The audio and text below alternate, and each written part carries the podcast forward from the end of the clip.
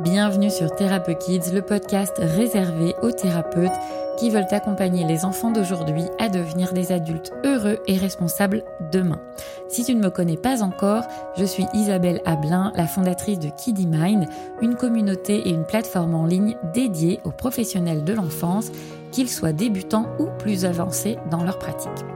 En solo ou accompagné de mon invité, je partage dans ce podcast les meilleurs outils et pratiques à utiliser concrètement dans tes séances, mais également toutes les clés pour asseoir ta légitimité et incarner pleinement ta posture d'accompagnant.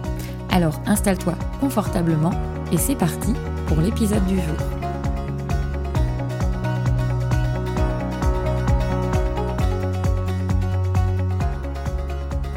Avant de commencer aujourd'hui, j'aimerais vous remercier pour euh, les messages que vous laissez euh, en commentaire sur Apple Podcast et j'ai décidé de vous mettre régulièrement à l'honneur en partageant un de vos commentaires. Aujourd'hui, j'avais envie de partager celui de Horizon Hypnose qui nous dit que euh, thérapeute Kids est excellent, que c'est un concentré d'infos, de conseils et de bonnes idées pour nous les thérapeutes absolument génial. Merci beaucoup Horizon Hypnose. Vous pouvez vous aussi contribuer à faire connaître Thérapeute Kids en allant euh, le noter sur Apple Podcast ou sur Spotify. Sur Apple Podcast, c'est très facile, vous allez tout en bas à la fin de la liste des épisodes et vous pourrez mettre 5 étoiles et même laisser un commentaire euh, comme celui que nous a laissé euh, Horizon Hypnose. C'est vraiment un super carburant pour moi et ça me motive à créer du contenu chaque semaine gratuitement. Alors il y a quelque temps, je vous avais demandé si vous aviez des sujets que vous aimeriez que j'aborde ici dans le podcast. Et aujourd'hui, je réponds à Nicole qui, euh, me demande comment aborder la peur du changement euh, que provoque euh, qui lui provoque pardon, des tics avec ses yeux. C'est un enfant de 6 ans. J'ai utilisé le dessin en trois phases à ma dernière séance et à la première, la maison de ses rêves en utilisant les images d'émotion. Il revient dans un mois. Que puis-je faire de différent? Déjà, merci beaucoup Nicole pour cette question qui va aider plein de collègues, j'en suis sûre. Alors, la première chose, c'est que euh, moi, quand je lis cette question-là, j'ai l'impression, euh, peut-être que je me trompe, mais en tout cas, j'ai l'impression qu'il y a un petit peu un empilement de techniques différentes, euh, séance après séance. quand elle nous dit, j'ai utilisé le dessin en trois phases à ma dernière séance, et à la première, bah, j'ai utilisé la maison des rêves en, en utilisant les images d'émotion. Alors, concrètement, euh, encore une fois, quand on est trop axé sur la technique, ben, je ne suis pas sûre que ce soit le meilleur chemin à prendre.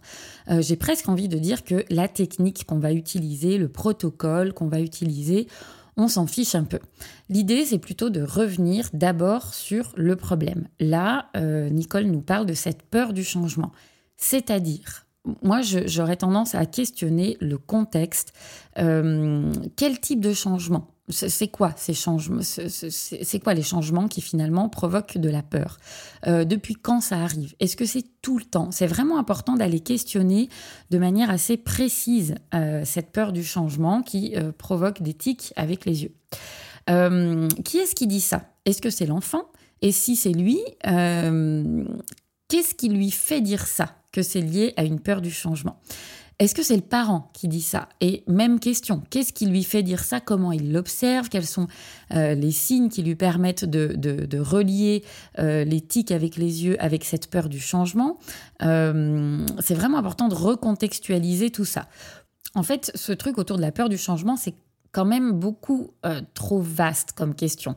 il y a peu de risques que ce soit tous les changements euh, qui provoquent ça. Et donc, c'est important de venir essayer d'identifier le point commun euh, qui, provoque qui provoque ces tics. Euh, on ne parle pas de technique là. Et, attention, parce que c'est un biais dans lequel on tombe très souvent. Les parents viennent chercher de l'hypnose. Du coup, je fais de l'hypnose. Oui, Ok, mais faire de l'hypnose, c'est pas enfin, euh, c'est pas une fois en soi. Euh, et à vouloir se précipiter à faire de l'hypnose, finalement, on passe à côté de l'accompagnement. Je sais que je rabâche un peu, mais c'est vraiment essentiel. Donc, quand on a identifié tout ça, quand on a pris suffisamment d'infos, la question c'est comment est-ce que l'enfant va se rendre compte que ça commence à changer? Concrètement dans son quotidien Qu'est-ce qui va lui permettre de se rendre compte que ça commence à changer, pour, pour amener quelque chose de plus concret qu'il va pouvoir vraiment réaliser dans son quotidien. Parce que sinon, on navigue à vue. Et quand on navigue à vue, bah, comme il n'y a rien de vraiment concret ni pour le, thérapeute, l'accompagnant, ni pour l'enfant qui va pouvoir mesurer en quelque sorte euh, ce qui change, euh, ben, on se retrouve à, se dire bah, ok bah tiens je vais faire telle technique que j'ai appris sur cette séance et puis telle autre technique euh, sur cette autre séance. Et puis très vite forcément on se dit bon bah maintenant qu'est-ce que je fais? Euh, je vous renvoie d'ailleurs vers l'épisode 3 où j'explique que faire après trois séances parce que ce type de question c'est vraiment quelque chose qui revient très régulièrement. Bah voilà j'ai épuisé un petit peu tout ce que je pouvais proposer tout ce que je pouvais faire et puis du coup je sais plus quoi proposer. Euh, et puis il y a une autre dimension dans, la question que nous pose Nicole, c'est cette peur du changement qui provoquerait un tic avec les yeux. Qui est-ce qui a fait le lien de cause à effet finalement euh, C'est toujours important de venir prendre du recul sur euh, ce que vous amènent les parents et où ce que vous amène l'enfant, de façon à se dire, ok, c'est quoi le problème en fait Quel est le problème Qui dit ça euh, comment ça a été posé, est-ce qu'il y a un lien qui est fait? Là, on voit qu'il y a un lien qui a priori a été fait, et c'est important de se demander qui est-ce qui fait ce lien entre, bah, il y a une peur du changement, euh, et elle provoquerait un tic avec les yeux. Euh, est-ce qu'il peut y avoir des bénéfices secondaires éventuels pour cet enfant euh, à avoir à adopter ce type de comportement, bien sûr de manière inconsciente. Hein. Et puis, bah, en quoi c'est un problème? Pour qui? Voilà, ça c'est vraiment des questions qui sont à garder en tête et à reposer régulièrement. C'est pas parce que on a posé la question une fois sur une première séance ou à un moment donné dans l'accompagnement qu'on peut pas la reposer. Au contraire, parce que souvent il y a des prises de conscience euh, qui vont se faire au fil de l'accompagnement. Et donc, c'est important de venir reposer la question, mais en quoi c'est un problème et pour qui c'est un problème et à quel moment c'est un problème? Euh, toutes ces informations, bien sûr, elles peuvent être glanées euh, au fil de l'accompagnement, au fil des séances, parce que parfois, il y a des éléments qu'on n'a pas au début et qui vont pouvoir émerger. Hein. C'est comme si on avait un oignon et on enlève des couches au fur et à mesure de l'accompagnement. Et parfois, il y a des questions qu'on va poser en début d'accompagnement auxquelles il n'y aura pas de réponse, mais qui vont pouvoir commencer à trouver un début de réponse euh, au, fil du temps. Parfois même, euh, ces différentes questions, elles vont amener quelque chose de plutôt introspectif chez les parents, chez l'enfant. Euh, et ça permet qu'il y ait des prises de conscience et des choses qui vont pouvoir bouger. Et ça renvoie à cette idée de toujours euh, proposer à l'enfant de lui dire tiens comment tu vas te rendre compte après cette séance là qu'est-ce qui serait chouette pour toi? S'il y avait déjà un premier début de changement comment tu t'en apercevrais? Euh, encore une fois, parce que ça va ramener du concret et pas du oui, ok, la séance était chouette, je sens qu'il y a des choses qui bougent, mais je sais pas trop quoi. Euh, donc c'est vraiment important de jalonner ce changement. Comment est-ce qu'on va s'en rendre compte? Et puis sous quel délai euh, l'enfant pense que c'est possible de changer? Ça donne aussi de l'info sur les croyances des uns et des autres. C'est une question que vous pouvez poser aussi aux parents. je me souviens d'un petit garçon que j'accompagnais pour une problématique d'énurésie et et à qui j'avais dit, mais d'après toi, euh, euh, à partir de quand, de combien de temps tu penses que tu as besoin pour changer Ou je sais plus comment je lui avais posé la question. Quand est-ce que tu penses que ça sera possible pour toi? Euh, Et il m'avait dit, bah, pas avant mes 8 ans. Euh, donc c'était euh, un an ou un an et demi après que, que je le reçoive. Il devait avoir six ans et demi, sept ans. Euh, et donc c'est voilà, c'est hyper important d'avoir ce genre d'infos parce que ça, donne une croyance sur bah tiens mais pourquoi pas avant tes huit ans?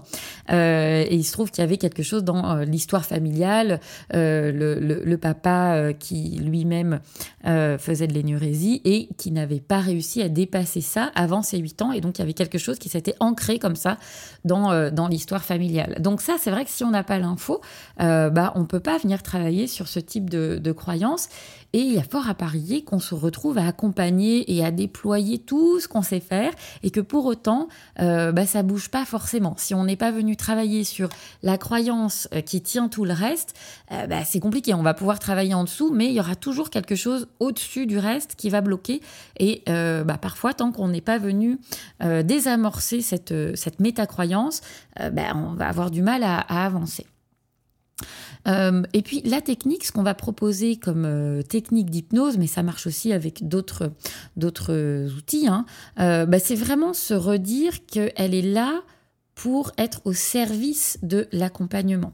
Quand on identifie justement une croyance, une résistance, l'hypnose par exemple va pouvoir être utilisée comme une métaphore de euh, cette croyance-là, comme une métaphore de cette résistance qui est là, euh, comme quelque chose qui est, qui est coincé, qui est inaccessible au conscient et là, forcément, des outils comme l'hypnose, c'est super, euh, c'est super pertinent parce que euh, on, va pouvoir passer euh, par le corps, par cet état hypnotique qui va permettre de, de, venir désamorcer bah, voilà, ce qui, ce qui ne permet pas que le changement soit possible encore aujourd'hui parce qu'il y a un truc qui est installé et qui n'est pas encore accessible consciemment pour l'enfant. En tout cas, on voit bien que la technique arrive là davantage comme un soutien à l'exploration de ce qui se passe pour l'enfant et pas comme une fin en soi. Et c'est là que c'est génial aussi de questionner l'enfant ou l'adolescent sur ses propres représentations du problème, sur ce qui se passe pour lui, afin de lui proposer quelque chose qui soit vraiment adapté à lui. Euh, c'est toujours beaucoup plus efficace de partir des représentations de l'enfant plutôt que de venir plaquer ses propres métaphores. Alors bien sûr, quand on va travailler euh, en hypnose, si vous utilisez la lévitation de main par exemple euh, pour démarrer euh, l'induction, faire en sorte d'accompagner l'enfant dans un état de, de transe, vous allez alors, soit utiliser des techniques que vous, vous savez faire et, accompagner l'enfant, bien sûr, toujours en étant euh, très centré sur lui, en étant euh, euh, très fin dans l'observation. typiquement, hein, créer une lévitation de main sur une main qui est extrêmement lourde au départ, bah, il y a tout un, tout un accompagnement à faire de façon à déjà amener de la légèreté ou changer de technique si on voit qu'on ne va pas céder et, si on voit que la lévitation n'est pas forcément euh, le truc le plus approprié à faire à ce moment-là. Mais on peut aussi tout à fait euh, partir dans un jeu de questionnement avec l'enfant pour lui demander, lui, de quoi il aurait besoin pour qu'il y ait de la légèreté dans son corps et puis amener beaucoup de suggestions, venir euh, voilà, venir euh, travailler avec euh, ses propres représentations et accompagner vraiment avec l'idée que de toute façon, ce phénomène hypnotique-là, il va avoir lieu. Euh, ça, c'est hyper important aussi hein, de croire dans ce que vous proposez à l'enfant, parce que je sais que c'est quelque chose qui est souvent euh, compliqué de se dire oh là là là là, est-ce que ça va vraiment fonctionner ce que je propose? Euh, Moi, je pars toujours du principe que oui, ça va fonctionner à un moment ou à un autre. Ça va fonctionner, j'ai aucun doute. Euh, c'est juste que ben il va vraiment falloir être très attentif à la manière dont l'enfant ou l'adolescent fonctionne euh, pour ne pas être dans l'obstination euh, en se disant il faut que ça passe, il faut que ça marche absolument parce que ben, ça risque de renvoyer à l'enfant que vous accompagnez que finalement il sait pas faire, sauf qu'il a besoin d'être accompagné en fonction de comment il fonctionne. Et quand on vient questionner l'enfant sur ce qui se passe pour lui, sur ce qu'il ressent, sur ses sensations c'est important de ramener dans le corps euh, et, de jouer d'ailleurs, hein, de ramener dans le corps et de dissocier aussi, notamment quand on fait euh, certains phénomènes euh, hypnotiques, parce que si on est trop centré sur ce qui se passe dans le corps, il y a beaucoup trop de conscient dans, les sensations, et donc ça va être compliqué d'amener cette dissociation entre le mental et le corps qui va être nécessaire de façon à ce que une main puisse et un bras puissent commencer à décoller, à se soulever euh, si on, est sans arrêt en train de ramener dans le corps. Donc ça, c'est important aussi d'être d'être vigilant euh, à ça. Quand on utilise les cartes, par exemple, je pense notamment aux cartes de Lise Bartoli, mais ça peut être les cartes Dixit, il y a plein de cartes qu'on peut utiliser qui sont très chouettes euh, en fonction de, l'âge des, enfants, et puis aussi en fonction des cartes avec lesquelles vous êtes plus à l'aise. Euh, mais les cartes, ça va être un excellent support à la parole, c'est vraiment une surface projective de ce qui se passe pour l'enfant, de ce qu'il vit, et ça va vous donner de l'info aussi sur euh, la représentation de son problème, sur la manière dont, euh, euh, dont, il, dont il se représente les choses. Et ça, c'est voilà, un truc que vous allez pouvoir aussi réutiliser à certains moments donnés, de, à certains moments de la séance ou d'autres séances un petit peu plus tard.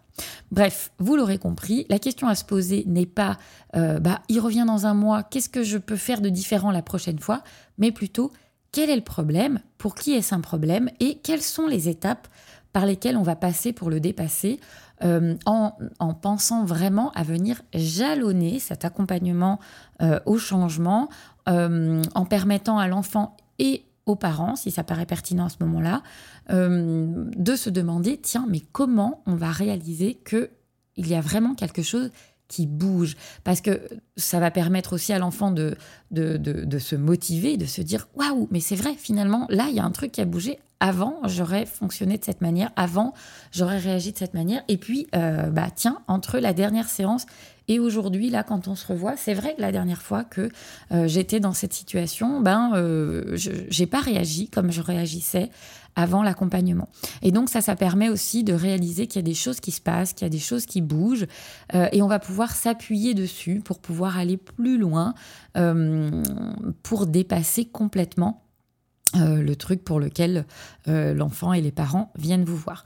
Tout ça, bien sûr, ça se construit séance après séance, et ce qui permet de réévaluer au fur et à mesure où on en est, bah, c'est de se dire où est-ce qu'on va et comment on y va et de vraiment toujours euh, ne pas hésiter à se reposer ces questions-là.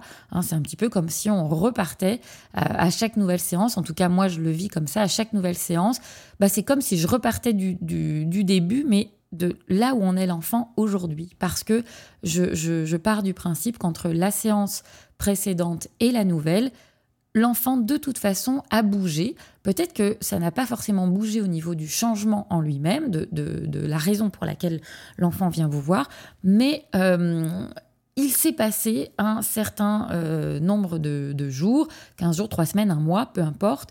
Euh, et donc forcément, l'enfant a vécu des choses, a traversé des trucs, et il y a des choses qui sont, différentes et qui sont à questionner. Allez, je m'arrête là pour aujourd'hui et je vous dis à très vite pour le prochain épisode. Tu as aimé ce contenu? A priori, oui, puisque tu es encore là et vraiment, je te remercie infiniment. Mais si tu as envie vraiment de m'aider à diffuser euh, Kids et tous les contenus qui sont dans ce podcast, je t'invite à me laisser dès maintenant 5 étoiles sur Apple Podcast ou sur ta plateforme de podcast préférée. N'hésite pas à rajouter un commentaire si tu le souhaites. Je les lis tous et vraiment, c'est ce qui met du baume au cœur et qui invite à continuer de diffuser gratuitement tout ce que je te partage euh, dans ce podcast et dans les autres euh, contenus que tu peux trouver sur les réseaux sociaux. Et en parlant de réseau, si tu penses que ça peut être utile pour un collègue et que tu souhaites le partager, n'hésite pas à me taguer Isabelle ou kiddy.mine sur Instagram. Je te dis à très vite.